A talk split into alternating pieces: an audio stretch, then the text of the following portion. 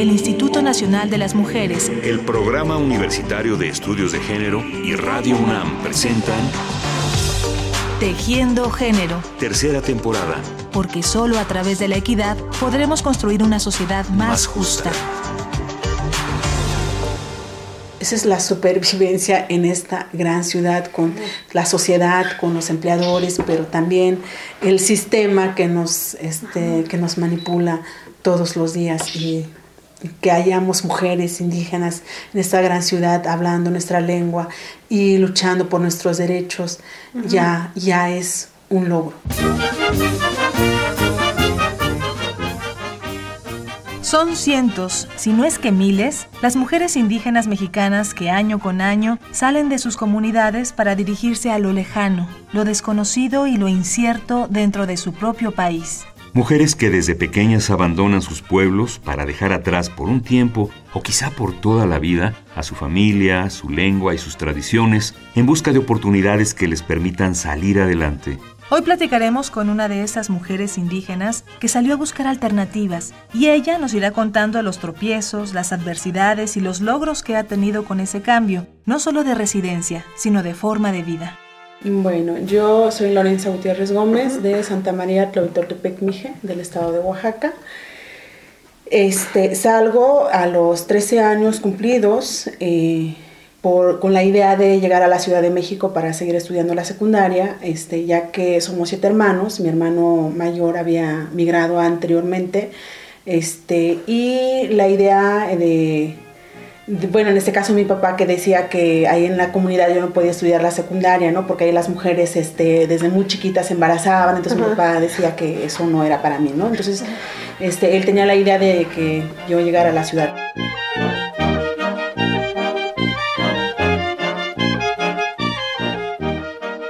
Eso sería una. La otra es que siempre va esta idea, ¿no? Yo tengo cinco hermanos atrás de mí, ¿no? Entonces, quieras o no, mis papás este, tienen la idea de que yo llegando a la ciudad tengo que apoyar económicamente a mis papás para que mis hermanos puedan seguir este, estudiando. Esa es como la, la, otra realidad, ¿no? O sea, sí va un motivo, ¿no? O sea, te vas a la ciudad a estudiar, ¿no? Pero, pero no es tanto que tengas que irte a estudiar, es que más bien vas a ir a trabajar para que tú nos mantengas, este, no a nuestros, no a mis papás, pero a los hermanos, y apoyar a mis papás para mis hermanos, en este caso, que estaban todavía chiquitos. Esa es como la otra razón.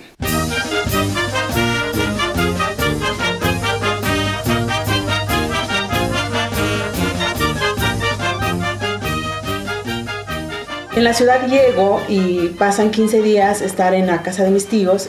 Mi hermano renta, él es, tendría este, para entonces 14 años, él es mecánico, ayudante en un taller este, de, mecánicos.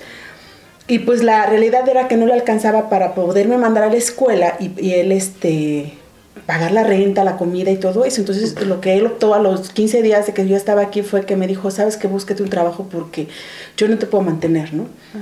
Entonces cuando llego, pues en primera, mi primer problema fue que no sabía hablar el español. O sea, sí entendía el sí, no, pero en, en realidad no entendía qué significaba el sí y qué significaba el no, ¿no? Entonces, este, me buscan un trabajo en el Metro Camarones con una familia que son de Oaxaca que toda mi, mi, familia, mis tías anteriormente que habían migrado antes, que no sabían, no habían ido a la escuela, por ejemplo, pasaron en esa casa donde ellas este, aprendieron a cocinar, aprendieron a hacer, a lavar la, la, la, ropa, a planchar, por ejemplo.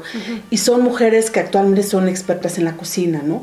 Y tenían esa idea de que Lore se fuera también como es en ese lugar a capacitarse para poder hacer bien el, el trabajo, ¿no? Y en este caso duró un mes porque mi salario es 80 pesos mensuales.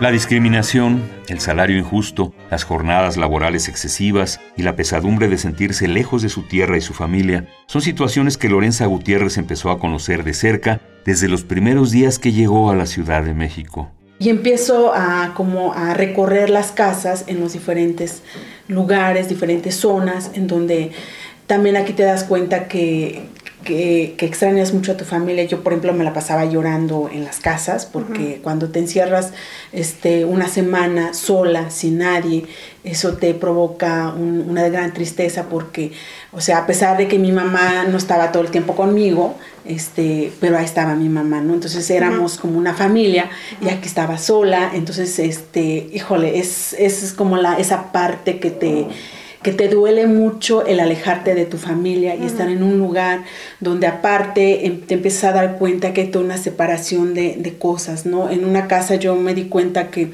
me mandan a dormir en el último piso, que es un cuartito, este, es en la zona de herradura, este, y, y la señora, eh, o sea, es algo así como una anécdota que me encanta contar, pero finalmente es una anécdota que me, que me ha hecho reflexionar mucho donde la señora me lleva un vestido azul y, yo feliz de la vida porque me había regalado un vestido azul y le dije, Sal, me, me, lo pongo el domingo, ¿no? Para salir a, pasear, a ver a mi familia, ¿no? Y la señora decía, no, es que con ese vestido vas a trabajar aquí. Pero era un vestido azul con unos encajes acá, ¿no? Entonces con sus dos bolsitas enfrente, ¿no? Sus botones. Era el uniforme, lo que en realidad la señora me, me estaba dando.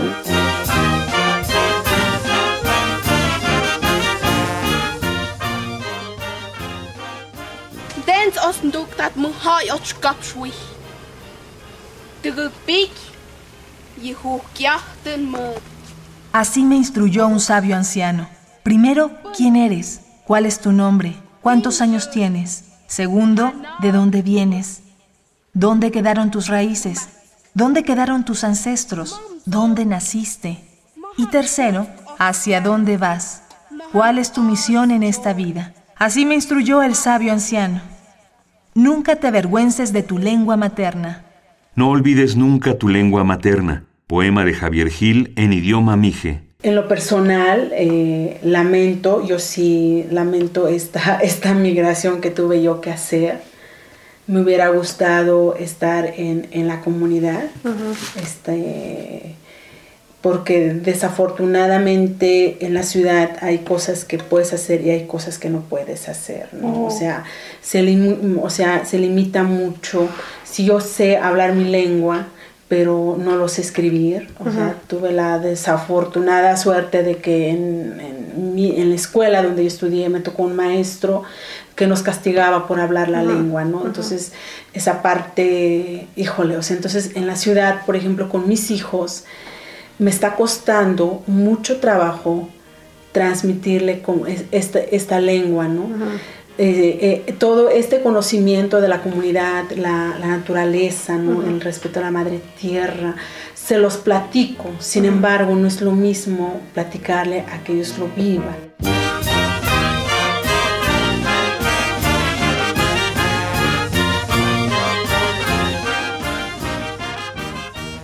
en lo personal sí me ha afectado estos cambios que si, si, bien es cierto en las comunidades indígenas, en este, en este caso Tlaui, este, donde yo crezco con mi, mi, mamá, este, con mis papás, con mis abuelos, este, hay todo una, una, una formación, una educación, una visión, en tan solo en esto de cuando te enfermas, o sea, todo lo que ellos hacían, ¿no? Desde las este, hierbas que te curan, esto, yo desafortunadamente esa parte no, no lo pude, si lo quieres ver así, con mi abuelo no pude rescatar como ciertas cosas.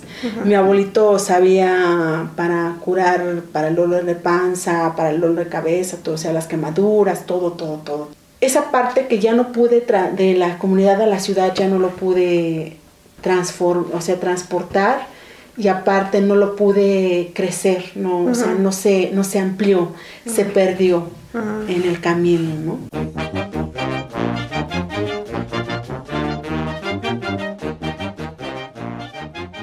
Desde que llegó a la ciudad, Lorenza encontró en el trabajo del hogar un medio para obtener recursos. Al principio no conocía sus derechos, no sabía si 80 pesos al mes era lo justo por todo el trabajo que realizaba. Con el tiempo y la experiencia comprendió que ese trabajo es muy digno y muy necesario e importante, y que era fundamental crear conciencia tanto en sus compañeras como en la sociedad para valorarlo y reconocer los derechos de las trabajadoras y trabajadores del hogar. Es que después de, vivir esta situación, este, por más de 12 años trabajando de planta, este, eh, en los diferentes espacios, yo recuerdo cuando íbamos, este, mis amigas, mis hermanas, que los domingos nos poníamos de acuerdo para salir, y entrabas en ciertos lugares, este, en ciertas tiendas, en ciertos restaurantes, siempre la gente se te quedaba viendo raro, ¿no? Entonces, también me di cuenta que en, estas diferentes casas ah, te marcaban mucho, o sea, tú eres como la, la persona este, de lo más bajo, ¿no?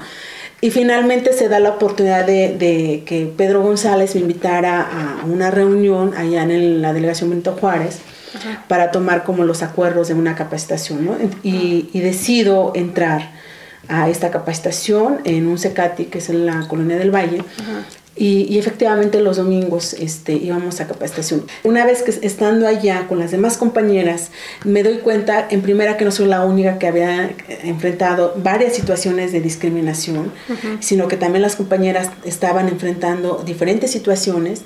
Y también en este, en este taller me doy cuenta efectivamente que yo estaba siendo discriminada por mí, este, de donde vengo, por ser una mujer indígena, por ser una mujer, pero aparte por ser una trabajadora del hogar, ¿no? Hay una discriminación por ser una trabajadora del hogar porque somos las que servimos nada más, somos las sirvientas, ¿no?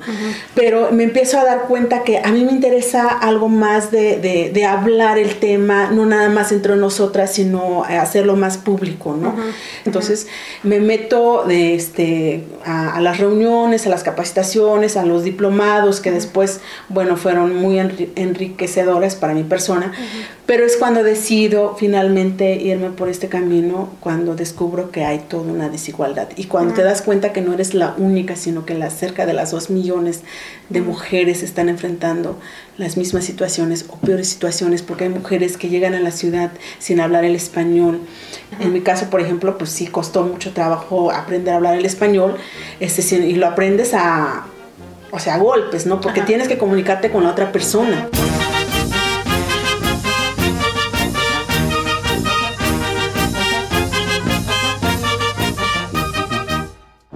Así fue como Lorenza Gutiérrez inició su labor activista en el colectivo de mujeres indígenas trabajadoras del hogar, una asociación que desde 1995 se encarga de organizar encuentros culturales, brindar capacitación a las mujeres y dar a conocer los derechos de las trabajadoras del hogar. Nosotras nos dedicamos a promover los derechos laborales humanos, pero sobre todo culturales, que tienen que ver mucho con nuestra identidad, este, porque cada una de las compañeras con las que tenemos contacto pues vienen de comunidades indígenas entonces nos dedicamos a promover este, esos derechos que tenemos como trabajadoras, pero no como trabajadoras nada más, sino también como seres humanos, como mujeres indígenas, este, y todo eso, ¿no? O sea, eh, siempre estamos como hablando con ellas en cuestiones del valor que le tenemos que dar al trabajo que hacemos y sobre eso negociamos un salario, ¿no?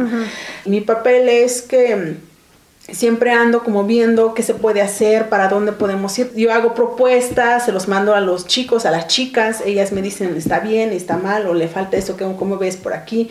Tenemos apoyos de los mismos chicos que se han acercado a nosotros este, para hacer su tesis este, de las universidades. Siempre les hemos dicho, ustedes chicos traen la teoría, nosotros la práctica, vamos poniendo todo eso sobre la mesa y vamos trabajando en conjunto, ¿no?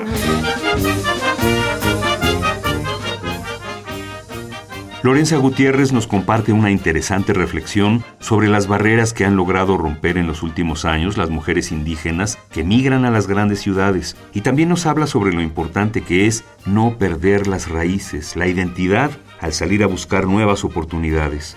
Ellas, por las que, las que vienen de las comunidades indígenas a, esta gran ciudad, mm, no sé si pudiera ser como como esta parte de, romper la barrera este, de seguir estudiando, ¿no? Ejercer una carrera. O sea, porque si bien sabemos, el trabajo del hogar tiene que ser visto como un paso. O sea, estoy aquí, pero mañana no puedo estar aquí. Esa es como esa parte, una mujer que sale de su comunidad para que estudie, ya, ya está rompiendo como una regla, ¿no? O sea, ya no está, una mujer indígena este, ya no está pensando en casarse, o ya no, no, está pensando casarse pronto, ¿no? está, va a hacer otras cosas, ¿no? Es así como la primera regla que rompe, ¿no? Lo otro es que este, esa mujer, por ejemplo, este, que sale de su comunidad a la ciudad, híjole, o sea, tiene que como no dejar su, sistema o su forma de vida en la comunidad, sino transportarlo a esta ciudad con todas sus limitaciones, pero finalmente como ejercerlo y seguirlo como fomentando. Esa es como una tarea que nosotros tenemos cuando salimos de nuestras comunidades a la ciudad, o sea, seguirlo fomentando y que no se, no se quede en la comunidad, ¿no?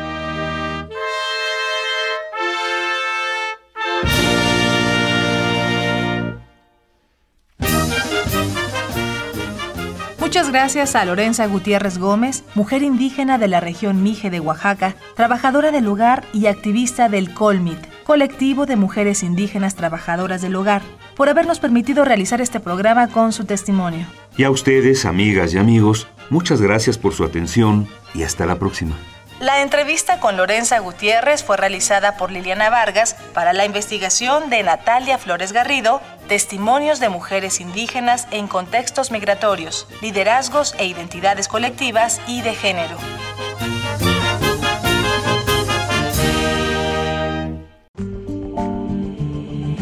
El Instituto Nacional de las Mujeres, el Programa Universitario de Estudios de Género y Radio UNAM presentaron Tejiendo Género. Tercera temporada. Porque solo a través de la equidad podremos construir una sociedad más, justa.